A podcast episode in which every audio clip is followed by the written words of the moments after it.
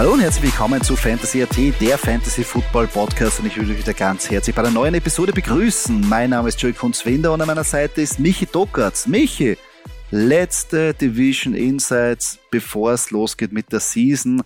Draft Season ist, die geiste Zeit, aber auch mit einem weinenden Auge, weil jetzt haben wir es hinter uns, alle Divisions durchzugehen. Ja, Servus an alle Zuhörerinnen und äh, Zuhörer. Ja, das weinende Auge ist zwar da, aber ich meine, jetzt geht's ja wieder los. Jeden Sonntag, Sonntag für Sonntag für Sonntag. Ja, Donnerstag und Montag auch, aber Sonntag für Sonntag. Any given Sunday wird's wieder losgehen und äh, ich bin heiß wie Frittenfett. Ja, ich finde es vor allem interessant, weil es ja alles, was wir jetzt gemacht haben, sehr theoretisch natürlich ist. Also faktenbasierende Überlegungen sind natürlich da, aber ob sie wirklich so in der Saison aufgehen, das ist natürlich eine andere Geschichte. Und jetzt, wenn die Season beginnt, gibt's kein Ich denke, ich glaube, ich gehe davon aus, sondern da gibt's nur dann nachher geht auf oder geht nicht auf. Da gibt's dann immer ein Wiegelwogel. Und darum finde ich das sehr interessant. Aber ja, macht einfach Spaß, die Divisions durchzugehen, sich mit Mannschaften zu beschäftigen, die man vielleicht nicht so auf dem Radar hat oder die man nicht so mag, die man mag und, und, und mit, auch mit Spielern, drum finde ich das immer jedes Jahr eigentlich eine coole, coole Übung, auch für uns. Und ich hoffe, dass natürlich die Zuhörer auch da was davon tragen für ihre Drafts. Ja, und unsere letzte Division, um die es sich dreht, ist die NFC South. Uh, Division Predictions, Joey. Ich starte mal. Ähm, Nummer eins, no nah sehe ich die Tampa Bay Buccaneers klar als das beste Team oder eines der besten Teams sogar in der ganzen NFC. Super Bowl Anwärter, Tom Brady ist an Bord, alle sind an Bord. Das heißt, ich glaube, die werden die Division auch rocken. Hinterbei ich es mal ein bisschen schwer. Ähm, wen, wen ich da an Nummer zwei setzen würde. Aber ich glaube, dass sich die Saints da durchsetzen werden und an ähm, die Panthers überholen. Am dritten Platz die Panthers und am Schluss die Falcons. Und ich glaube, die Falcons werden sich da um einen ersten Draft-Pick matchen als eines der schlechtesten, schlechtesten Teams. Also ja, so sehe ich die Division. Du siehst es ja ein bisschen anders. Ja, auch nur ganz klein wenig. Platz 1 und 4 bin ich vollkommen bei dir. Sprich, Platz 1 geht für mich auch an die Tampa Bay Buccaneers und Platz 4, wenn ich vorgreifen dann an die, äh, vorgreifen kann, an die Atlanta Falcons. Allerdings äh, habe ich jetzt noch ein bisschen umgeswitcht aufgrund der guten Preseason von Baker Mayfield. Ähm, und deswegen sehe ich die Panthers hier am Platz 2 ähm, ich, man, ich muss auch sagen, ein bisschen Mrs. Baker Mayfield würde ich sie auch gönnen, ja. Äh, finde ich ein, ein, ein, ein, ein cooler Typ.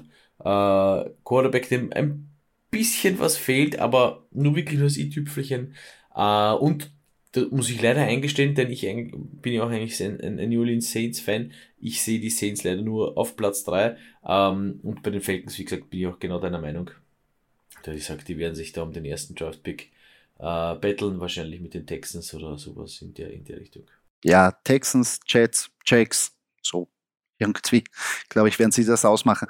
Ähm, aber nichtsdestotrotz, NFT South wirklich gespickt mit Fantasy-Größen, also nicht nur die jetzigen, sondern auch vergangene Namen finden wir da und wollen wir da gleich tiefer reingehen und starten wir gleich mit den Falcons. Wer ist da unser Must-Draft-Pick, Docke?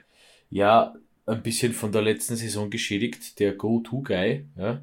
Äh, eigentlich ganz cool, dass es ein Thailand ist, oder? Kyle Pitts. Sie, mhm. also sind wir eigentlich relativ nicht der, Bei uns einmal nicht der Sleeper auf der Position. Ja, also, das ist, ist, auch was, ist auch was Eigenes. Ja. Äh, nein, wir haben es uns ja prinzipiell bei den, äh, also es ist abgesehen davon, dass es schwer ist bei den Falcons, aber ja, auf den stützt halt die ganze Offense. Ja. Ähm, und somit bleibt, kann es wieder nur einen geben, ja, vor allem nach dem Highlander-Prinzip, Kyle Pitts. Ja, super Typ, athletisch, eigentlich eine Wunderwaffe. Letztes Jahr schon aufblitzen lassen, was möglich ist. Die Touchdowns waren einfach nicht da, aber ich glaube, das wird in diesem Jahr ein bisschen in nach, nach oben gehen. Natürlich kommt ein bisschen ein Quarterback-Change ähm, dazu, ein meiner Meinung nach schon Downgrade gegenüber von, von ähm, Matt Ryan. Aber nichtsdestotrotz hat in der Preseason gesehen, bist du deppert, wenn der einen Speed los, also irre. Also schnell, also der schaut nicht aus wie ein Titan, sondern eher wie ein, wie ein Wide Receiver. Äh, und dadurch Kyle Pitts, super Aktie und wird da, glaube ich, gut bedient werden. Downpick, der tut, tut mir persönlich weh, muss ich ehrlich sagen, weil ich eigentlich ein Riesenfan letztes Jahr von ihm war. Aber und wollte mir die, ihn auch dieses Jahr wieder schön reden, aber die Fakten sprechen eigentlich für Cordell Patterson, zumindest wo er jetzt gedraftet wird.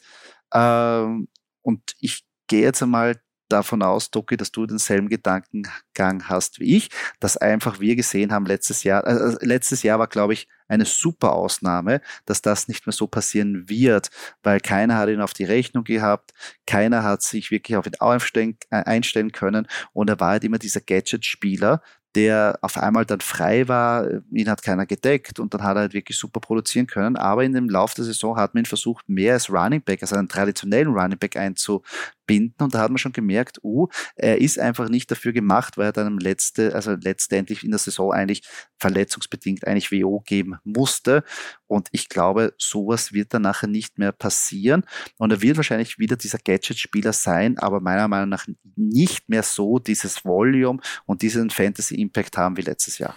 Nein, vor allem auch bei allnötigem Respekt, äh, er ist ja auch nicht mehr der Jüngste. Ja. Äh, Außerdem. Und deswegen, das ist halt mitunter auch ein Grund für mich.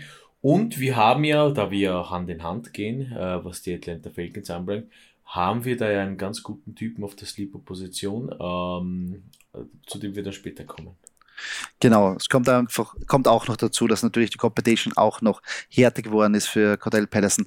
Äh, nicht nur die Competition bei der Running Back Position, auch auf der Right Receiver Position wurde höher, weil da ein junger Mann gedraftet wurde, Doki. Ja, und der junge Mann ist eigentlich auf dem Papier der beste Wide Receiver in dem Roster der Atlanta Falcons, nämlich Drake mhm. London. Ja. Und okay, Cal Pitt kann auch Bälle fangen. Uh, so, jetzt, wenn Cordell Patterson jetzt nicht läuft, ja, oder benannter Sleeper Pick, zu dem wir kommen, äh, dann muss halt Drake London die Bälle fangen. Also auf irgendwen muss man halt dann halt werfen. Und äh, das ist für mich mein Value Pick Drake London ja, äh, ganz, ganz klar die Nummer 1 Receiver-Station sein. Natürlich äh, ist jetzt die Frage, wie die Atlanta Falcons als äh, auf der Quarterback-Position operieren. Marcus Mariota wird ja wahrscheinlich starten. Desmond Ritter hat eine sehr gute Preseason gespielt, aber Rookie, Preseason, Preseason, Season, Season, irgendwann wird er das übernehmen. Ich glaube aber, dass Desmond Ritter vielleicht mehr Potenzial hat, um die Wide Receiver oder besser gesagt im Passing Game mehr Potenzial hat als Marcus Mariota. Aber insgesamt Drake London, eine Aktie, die ich investiere, weil er ganz klar der Target, ähm, äh, der Target Liga bei den Wide Receiver sein kann. Junger, athletischer, großer Mann. Ähm, genau das, was wir auf der Wide Receiver Position brauchen. Und natürlich nicht vergessen, er hat in der Preseason ja war ein bisschen banked up, also jetzt nicht eine super Verletzung, aber er hat dann nicht gespielt. Das heißt, man sieht auch, okay, man hat genug von ihm gesehen, man weiß, was man hat, man muss ihn jetzt nicht großartig vorbereiten. Dadurch für mich ist er fix gesetzt dass die Nummer eins ähm, auf der Wide Receiver Position bei den Atlanta Falcons. Jetzt kommen wir zu unserem Sleeper Pick und das ist natürlich auch der Grund, warum wir down bei Cordell Patterson sind. Ähm, weil hier ein äh, junger äh, Rookie Running Back dahinter steht, nämlich Tyler Algier, äh, der sich meiner Meinung nach einfach gegen Cordell Patterson durchsetzen wird und auf den halt einfach, glaube ich, auch aufgebaut werden wird. Ja, auf jeden Fall. Ich meine, von Anfang an weiß ich nicht, ob er die hundertprozentige Workload bekommen wird, aber man hat ja schon gesehen in der Preseason, er ist halt gut dafür, für, ähm, auch in der Goal-Line hat er einen super Touchdown jetzt vor kurzem äh, gemacht, äh, wo einfach dieser Outroute gelaufen ist, ein Pass und fertig.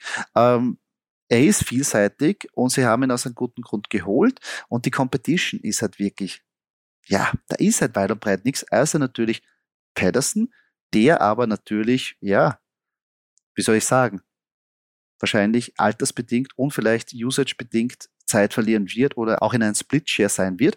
Ähm, und Algier geht ganz, ganz spät. Ich meine, ist jetzt nicht mehr ganz so geheim, muss man auch dazu sagen, aber da in den 11er, 12er Runden ist er noch zu haben, der junge Mann, und ist auf jeden Fall ein Draft-Pick wert. Panthers, Doki, das haben wir, glaube ich, einer Meinung und es ist ganz einfach, wen wir bei den Panthers auf jeden Fall draften würden. Ja, Carolina Panthers ähm, hat mich damals enttäuscht. Ich glaube, schon zwei Jahre her mittlerweile, wegen aufgrund einer Verletzung. Aber ich meine. Ich glaube, da bist du nicht man, der Einzige, oder? Man muss Christian McGaffrey einfach draften. Es geht einfach nicht anders, weil auch wenn jetzt ein bisschen ähm, in Richtung Umbruch gedacht wurde mit neuen Quarterback und so. Ah, Running Back, ein solider Running Back und so eine Maschine wie Christian McGaffrey ist, also vom Oberkörper auch so gebaut wie wir circa dann funktioniert es halt einfach. Ja? Also, und das ist halt der Gameplan und da geht man mit dem Gameplan. Und da gehen wir mit Christian McCaffrey. Doki, da habe ich jetzt eine Frage an dich, das würde mich interessieren. Number one overall pick, Jonathan Taylor, Christian McCaffrey oder Cooper Cup? Wen dressst du? Ah, ich bin halt so ein, ich bin halt so ein Wide Receiver Fan, gell? Ja, es also, war klar. ich, halt, hätte, ich hätte den Cooper Cup nicht reinnehmen dürfen. Ja, nein, das hätte ich nicht machen dürfen, weil, also, ich, also ich hätte, pass auf, ich mache ein Ranking, ich mache das Ranking, ich sage Platz 1 Cooper Cup, dann Jonathan Taylor, dann Christian McCaffrey, aber, aber nur deswegen, weil ich halt damals enttäuscht wurde von McCaffrey. Ja, man darf diese Verletzungen nicht mit reinnehmen, aber da war ein bisschen Hass. Also, ha. ja, es ist halt so, ja, es ist Bauchgefühl, Bauchgefühl einfach. Ich lasse es ja. so stehen. Ah, sehr gut. Nein, ich bin auch ähm, bei Christian McCaffrey, ich bin sogar so weit, also ich sehe ähm, Christian McCaffrey, ich bin bereit, den Number One Overall zu draften. Für mich hat er einfach tierisch Upside, wenn er wieder abgeht. Ähm, natürlich verletzungsbedingt. Zweimal sind wir geburnt worden. Ja, aber gut, wenn du davon ausgehst, das kann man nicht reinnehmen und man muss bei Null beginnen. Man kann auch hoffen, und es sieht auch jetzt gut aus in, in den Trainingcamp-Videos, ähm, kann man auch hoffen, dass er wirklich verletzungsfrei bleibt und ich glaube, dann ist er einfach eine Mega-Waffe.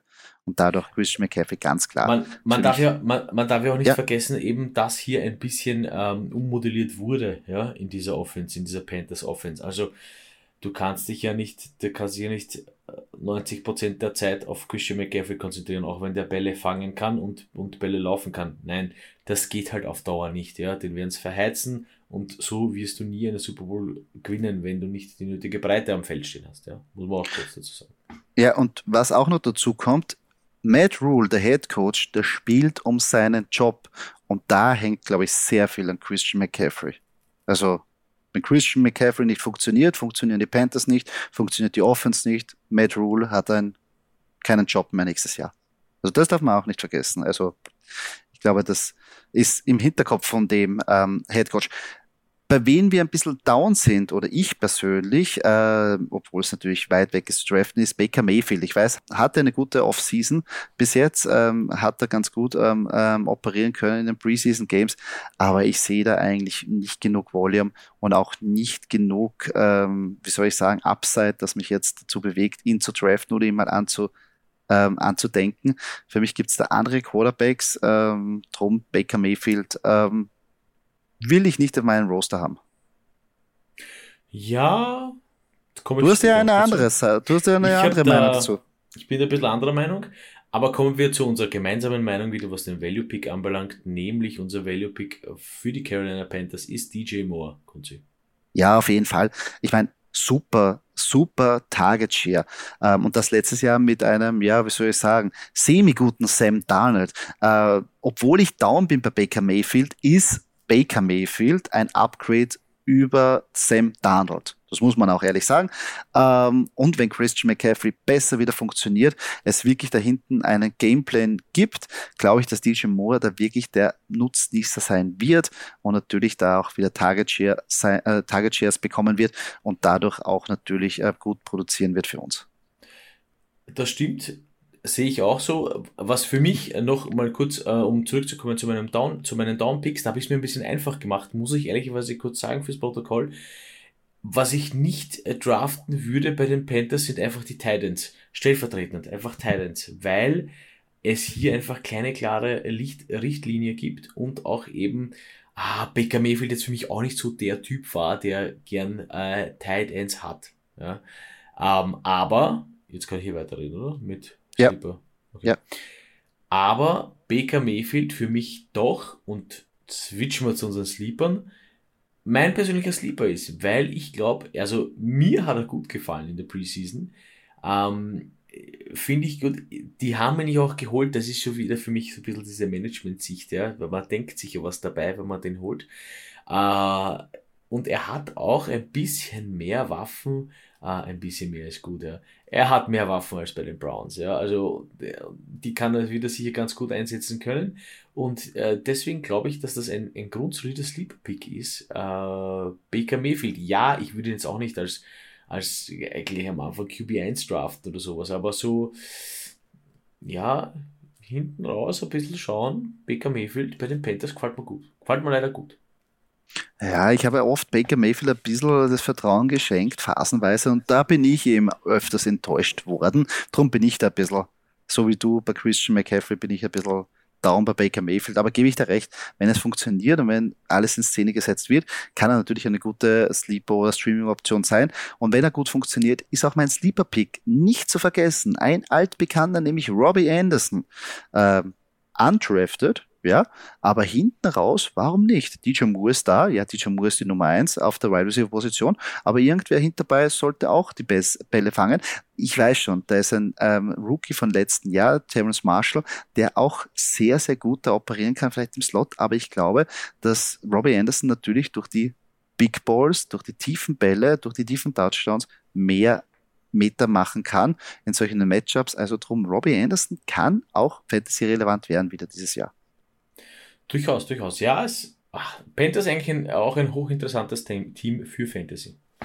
Auf jeden Fall. Steht und fällt mit Christian McCaffrey, muss man ehrlich sagen. Obwohl, wenn er draußen ist, ja, ja, sehr schwierig. Aber ich, für mich, CMC, Number One Overall. Und wenn er nämlich dieses Jahr burnt, ich bin bereit. Ähm, kommen wir zu einem vergangenen Number One Overall oder besser gesagt einen sehr, sehr guten Running Back, nämlich bei den Saints, der auf der Must-Draft-Position da sich wiederfindet.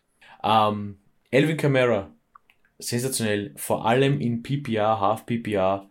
Ich mein Herz, Fantasy Football Herz, was willst du mehr? Nein, auf keinen Fall.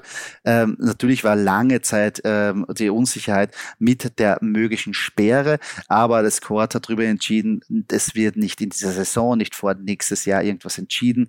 Das heißt, Elvin Kamara ist good to go, wird da wirklich die Nummer eins Anspielstation im Backfield sein, wahnsinniger Running Back. Also wirklich Fantasy-Punkte werden er wieder purzeln, meine ich, wenn er auch fit ist. Äh, letztes Jahr auch ein bisschen rumlaboriert. Jetzt natürlich natürlich würde man sagen, uh, letztes Jahr war ein bisschen ein Down-Year, ja, es war auch die letzte Saison oder erste Saison ohne Drew Brees. Sie mussten sich finden. Jetzt natürlich kann man sagen, oh, jetzt ist auch die erste Season ohne Sean Payton, müssen sich auch wieder finden. Aber ich glaube, Eric Kamara ist einfach zu talentiert, als dass er da nicht performen kann. Und er ist auch wahnsinnig tief gesunken. Jetzt sage ich es im Ranking, nicht menschlich, aber Running Back Position 12. Früher war das ein Mitte First Round Pick und da hat man noch Danke sagen müssen. Jetzt kann es sein, dass du einen super Wide Receiver oder Running Back in der ersten Runde bekommst und dann noch Alvin Kamara in der zweiten. Da würde ich wieder, um einen großen Philosophen zu, zu zitieren, Fantasy Herz, was willst du mehr? Also die Bühne ist eigentlich bereit für Alvin Kamara. Wo ich persönlich down bin, ist bei einem auch ehemaligen oder besser gesagt Superstar der Saints, Michael Thomas ah, da will mich jetzt jeder verfluchen, weil jeder wieder denkt, boah, Kunze, hast du nicht die Videos gesehen? Er ist wieder zurück, bist du deppert, das wird das Jahr. Es stimmt. Ich bin auch ein großer Michael Thomas Fan per se, finde ihn geil. Er hat super performt und ich glaube, dass er noch immer zu den besten Route Runner in der Liga gehört.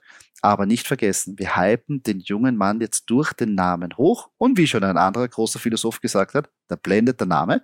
Ähm, ist es so bei Michael Thomas. Sechste Runde für jemanden, der seit zwei Jahren nicht gespielt hat. Und die besten Saisonen war fast, dass er zwischen 25 und 30 Prozent Target Share bekommen hat, weil eigentlich nur Michael Thomas auf der Right Receiver Position war. Mehr war er nicht. Wird's nicht mehr spielen. Die Competition ist größer geworden. Kommen wir nachher noch dazu auf der Right Receiver Position. Der Quarterback ist auch nicht mehr da, der ihm so wirklich locked ist. Auch der Gameplan ist nicht immer zugeschnitten für Michael Thomas. Und dann kommt natürlich auch dazu, wie verletzungsfrei kann er bleiben. Also ich drafte Michael Thomas nicht. So viele Fantasy-Philosophen, wie du erwähnt hast, kenne ich gar nicht, aber das finde ich, find ich ganz okay. Vom Fantasy-Philosophen hin äh, zu jemandem, der sich ganz, ganz leicht macht, nämlich meine Wenigkeit. Nein, Spaß beiseite. Ähm, und ich, ich mag bei meinem äh, Downpick einfach mal wieder, wieder darauf hinweisen, dass der Name, jetzt ist es immer wieder, wir, wir brauchen langsam eine Phrasenschweine, der Name blendet leider ein bisschen. Ähm, natürlich sagt man jetzt, okay, euer Must-Draft-Pick ist Evan Kamara, na gut, was fange ich dann an mit Mark Ingram, ja? Ähm, wie gesagt, für die spätere Zeit im Draft, ja, bitte Mark Ingram, ähm, der kommt da nicht mehr, nach. also die Hochzeiten von Mark Ingram waren wirklich bei den Ravens, ja äh, auch nicht mehr bei den äh, Texans und dann auch nicht mehr wieder bei den Saints. Ähm, also bitte lasst euch hier nicht verleiten. Äh, schaut vielleicht ein bisschen auf andere Typen, auf, auf, auf mehr auf Rookies, ähm, die wirklich geholt wurden in Teams oder ältere Veteranen, die eine Position besetzen, die zuvor eher schlecht besetzt war. Ähm, würde ich mich lieber auf sowas konzentrieren, als auf Mark Ingram ähm, bei den Saints. Ja, es ist sehr schwierig. Ich meine, ist ein, war ein geiler Spieler, war was bei den Saints, aber jetzt ah, sehr schwierig, auch äh, weil er so Touchdown abhängig ist. Ich meine, er wird Workload sehen, aber Alvin Kamara ist klar die Nummer eins und er wird danach im Passing Game eher nicht attackiert. Also Mark Ingram. Vielleicht, wenn Alvin Kamara sich verletzt, Zeit verliert, theoretisch, aber auch dann war er letztes Jahr jetzt auch nicht das Gelbe von Ei, wenn man so sagen kann. Ähm, also sehr schwierig. Bei beiden. Eigentlich, ja, Mark Ingram, Michael Thomas, eigentlich Superstars in der Saints-Historie, aber sehr schwierig, die zu prognostizieren. Value Pick, Doki. Value Pick, ja, ähm, es fällt mir ein bisschen schwer. Aber nichtsdestotrotz, ich meine, irgendwer wird sie auch bedienen, diese Offense. Ja? Und das wird halt James Winston sein. Und ich glaube, dass das funktionieren wird. Zumindestens ähm, für uns Fantasy-Spieler im Austausch, ja, dass man hier genug Waffen für James Winston gefunden hat, die er bedienen kann, die er bedienen wird und somit auch seine 15 bis 20 da sind wir jetzt vielleicht ein bisschen in der unteren Hälfte der äh, Quarterback-Wunsch-Fantasy-Punkte, aber ähm, nichtsdestotrotz solide. Ich meine, 15 bis 20 Fantasy-Punkte haben oder nicht haben, das ist nicht mehr wurscht. Ja. Das stimmt. Ähm, wir, ist lustigerweise, dein Value-Pick ist ja gleichzeitig mein Sleeper-Pick und mein Value ist gleichzeitig dein Sleeper-Pick. Darum machen wir es uns einfach und ich gebe jetzt meinen Take schon vorab. Mein Sleeper-Pick ist James Winston. Äh, eben genau, was du gesagt hast. Äh, hat sich letztes Jahr ja verletzt, war out for season. Bis dahin hat aber phasenweise echt gut operieren können in dieser Offense. Und jetzt, wie du richtig sagst, die Waffen sind dazugekommen. Er hat eine ganze Offseason wieder gehabt und die die, die Meinungen aus dem Camp sind, dass James Winston echt super ausschaut und jeden Tag eigentlich irgendwie äh, sich steigert und besser wird und wirklich solide ist. Und für uns Fantasy-Spieler, egal was man jetzt sagen will, wie die Saints danach mit James Winston ausschauen werden. Du sagst, wer Peter, der reißt doch nichts. Für uns Fantasy-Spieler war James Winston teilweise wirklich der, der heilige Kral.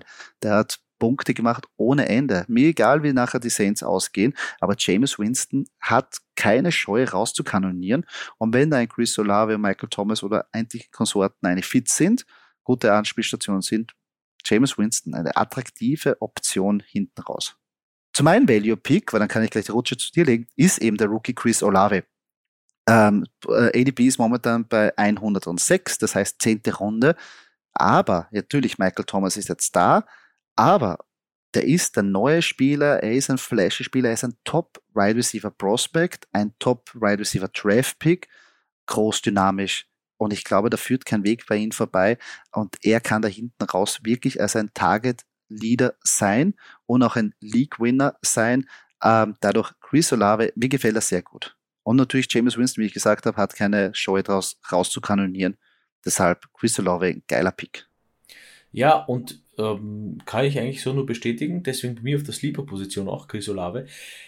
Also meiner Meinung nach, du kannst ja sowieso nicht immer, du kannst ja sowieso den Ball nicht immer auf Every Camera werfen oder auf whatever jetzt, wie sie auch alle heißen. Ja, das sei mal dahingestellt. Ähm, deswegen brauchst du solche Leute und der ist wirklich auch speedy und sau stark. Und deswegen so kurz mal am Notizzettel Chris Olave hinschreiben, New Orleans Saints, könnte gut funktionieren. Ja, ist einer dieser, dieser Prospects, den man da hinten rausbekommen kann, wenn man eben Running Back Heavy am Anfang geht oder Running Back Heavy, Quarterback Titan und man sucht dann nachher äh, auf der Wide Receiver Position Typen mit Upside, dann sind diese Spieler Drake London, ähm, Chris Olave, das sind die Spieler, die man dann nachher hinten raussuchen kann, die schnell in der Offense irgendwie sich etablieren und für uns performen können. Und ähm, ja, wie gesagt, beide so zehnte, elfte Runde und meiner Meinung nach ein super Value beziehungsweise auf der Sleeper-Position gut beheimatet. Jetzt kommen wir zu den Tampa Bay Buccaneers. Ja, da haben wir ja sehr, sehr viele alt, alt, alt, alt, alt Hasen, wenn ich das so sagen darf, mittlerweile. Ähm, fast schon eine kleine, nicht nur ähm, am richtigen Footballfeld Operliga, sondern Fantasy-Opas. Die schon jahrelang für uns äh, produzieren. Wer ist da auf der Nummer 1 Position, Doki? Auf der Nummer 1 Position oder Nummer 1 Opa Leonard Fournette. Ähm, und das ist so ein bisschen halt das Teamgefüge rund um Tom Brady. Da kommen halt die Leute, denen es halt wichtig, denen es nicht wichtig ist, dass sie die Superstars sind, sondern denen es halt wichtig ist, dass sie den Super Bowl gewinnen. Und das zieht sich so eben durch, wenn man dann halt die weiteren Namen hören wird. Ja. Ähm, für mich einfach äh, Lenny Fournette, der auf den einfach gebaut werden kann. Wenn Tom Brady weiß, da geht halt nichts mehr mit dem Pass, dann macht's halt Lenny. Also, warum soll das nicht machen? Der kann's ja. Ja, es, für mich führt auch kein Weg an Leonard Fournette vorbei. Äh, Playoff Lenny, League-Winning Lenny, wie er auch ab und zu genannt wird, weil letztes Jahr der Fantasy League in Alleingang teilweise gewonnen. Ja, er ist, ich würde jetzt nicht so, ich würde das jetzt nicht so überbewerten, was in den Trainingscamp gesprochen wurde. Ja, er kommt ein bisschen Blader ins Trainingscamp, hat ein bisschen was ist, er hat es gut gehen lassen, was völlig okay ist. Aber solange er nicht äh, ähm, äh, zurückkommt wie Cheeseburger Eddie Lacey damals, ja, ja habe ich mir wohl gemerkt von den Packers. Ja, ja gut, das ist, eine, das ist eine andere Geschichte. Also na, so ist er nicht, aber wenn, wenn die Saison anfängt, ist er fit. Und nicht vergessen, äh, Nummer eins im Running Back, ähm, im Backfield. Das ist völlig klar. Er kriegt die, die, die, die, die, die Touches, die Early Touches. Bester Passblocker, Ganz wichtig, wenn du einen 45-jährigen Tom Brady hast und wenn du jetzt anschaust, sie haben jetzt massive Probleme bei der O-Line, verletzungsbedingt. Na, glaubst du wirklich, dass ein 45-jähriger Tom Brady so scharf drauf ist, dass er von irgendwelchen D1 und Linebacker geschnupft wird? Na, das heißt, die Dump-Offs zu Leonard Fournette werden da sein. Und das ist ein, Tom Brady kann das perfekt. Er kann es perfekt, den Running Back vorher zu sagen, geht durch, Pass Protection oder was auch immer und dass er weiß, wo ist mein Security Blanket. Und da hagelt es für uns Fantasy-Punkte. Also Leonard Fournette, eine ganz, eine große Aktie. Und wirklich, brecht es nicht zu laut herum. Die meisten sind down an ihn. Das heißt, vielleicht slippt er noch zu euch runter in der zweiten Runde, in der dritten Runde und ihr könnt ihn aufgreifen, lachen und sagen, ha, ihr Idioten. Würde ich empfehlen. Ähm, wo ich ein bisschen down bin, obwohl es ist jetzt Sudan auf hohem Niveau, wenn wir jetzt bei den Tampa Bay Buccaneers sind, ist bei Mike Evans. Und rein aus dem Grund, vorher war ich eigentlich sehr, also habe ich ihn auf meiner Must-Draft-Position. Ich habe ihn jetzt ein bisschen runtergebumpt. Deshalb, weil ich finde, eben die Probleme mit der O-Line, ja, dass ein bisschen da die Pass Protection vielleicht nicht so gut sein wird, ähm, habe ich ihn ein bisschen down bumpen müssen dann Chris Godwin schaut so aus, als ob er früher zurückkommt, als wir das erwarten. Und natürlich ein Signing von einem gewissen Wide Receiver, der später auch noch erwähnt wird. Ah, tue ich mir sehr schwer, weil eigentlich alles wieder für ihn spricht, aber der ADP wurde nicht angepasst. Das heißt, ich muss trotzdem noch immer den hohen Preis zahlen. Ist Mike Evans meiner Meinung nach jetzt momentan nicht mehr so viel wert, weil eben diese Faktoren einge also eingetroffen sind. Drum, ich sag Sudan also wirklich, das ist auf höchstem Niveau. War klar, wenn ich Mike Evans irgendwo in, den letzten, in der dritten oder zweiten Runde ähm, irgendwie dann, also Ende dritter irgendwie bekommen würde, ja, alles gut. Aber insgesamt, wenn ich bei jemandem down bin, als sein EDP oder seine Draft-Position, ist es Mike Evans. Ähm, ich habe mich bei meinem Downpick auf eine andere äh, Position konzentriert, nämlich auf die, wo der Abgang definitiv war, im Gegensatz zu Tom Brady, äh, die Titan-Position. Und äh, da möchte ich dann eben darauf hinweisen, äh, ist ein bisschen so ein lapidarer Hinweis, ja, aber Cameron Braid vielleicht ein bisschen stellvertretend für alle Titans. Ähm, ja, Tom Brady wirft gerne auf Titans, ja, wenn sie Rob Gronkowski heißen. Ähm, kurzum gesagt. Also da muss sich mal herauskristallisieren und ja, sie haben einige Titans, unter anderem eben Kyle Rudolph, äh, der auch kein Unbekannter ist, aber ähm, ich mag nur darauf hinweisen, dass man sich das zuerst anschauen sollte, bevor man jetzt wirklich sagt, ja, Cameron Braid, zack, boom, wer soll sonst ein Titan sein? Ähm, der Position ist nicht so einfach. Äh, mit Brady, der ganz genau weiß, was er will. Ja? Und von dem her würde ich bei den Titans, sprich Cameron Braid, einmal kurz abwarten und nicht wirklich gleich einmal draften, sondern halt äh, bei den Buccaneers schauen. Aber äh, in puncto wissen, was wir wollen. Wir wissen, wer unser Value Pick ist, oder? Entschuldigung. Das stimmt. Und da will ich auch noch kurz ähm, was ergänzen zum, zu den Titans. Ich würde keinen draften, weil auch wenn Rob Gronkowski gesagt hat, er ist retired, unser Value Pick könnte ihn anrufen und vielleicht jederzeit überreden, vielleicht doch noch ein paar Matches zu spielen. Dadurch würde ich jetzt nicht vorab investieren. Äh, unser Value Pick, ja, The GOAT, Tom Brady. Äh, Position Rank 9, letztes Jahr super performt, äh, mit 45 Jahren als der QB3 abgeschnitten die Saison, also 45 Jahre Mörder-Saison eigentlich gespielt. Äh, und dadurch finde ich, dass ein Draft-Value sollte eigentlich höher sein. Äh, natürlich gibt es da sehr viel splashigere Typen mit Upside, mit Running ähm, Ability, mit den Rushing Touchdowns. Aber ich glaube, Tom Brady wird dieses Jahr auch nicht einfach so weggehen. Ähm, und wenn man sich das anschaut jetzt nachher, ich will jetzt nicht vorgreifen, aber wenn er dann, wenn alle fit sind, Leonard Fournette, Mike Evans, Chris Godwin, unseren Sleeper Pick auch noch dazu, holy moly. Also starke Offense. Starke Offense und für mich einfach wieder Super Bowl-Anwärter. Wenn es funktioniert, wenn alle fit sind, wenn Coaching passt, wenn die Entscheidungen passen, die richtigen Entscheidungen in den richtigen Minuten, Sekunden des letzten Quarters. Ähm, und das könnte durchaus mit unserem gemeinsamen Sleeper Pick funktionieren, nämlich Julio Jones, oder Joey? Ja, auf jeden Fall. Es ist ein bisschen unfair, dass der auch noch gesigned wurde. Und jeder wird sagen, Gebete, was willst du mit dem nächsten Opa da bei der Rentnerpartie? Aber nicht vergessen, Julio Jones ist ein Generation-Talent auf der Wide Receiver-Position. Und er hat nicht so viel verlernt. Er ist ein massiger, riesiger Typ, ein großes äh, Ziel.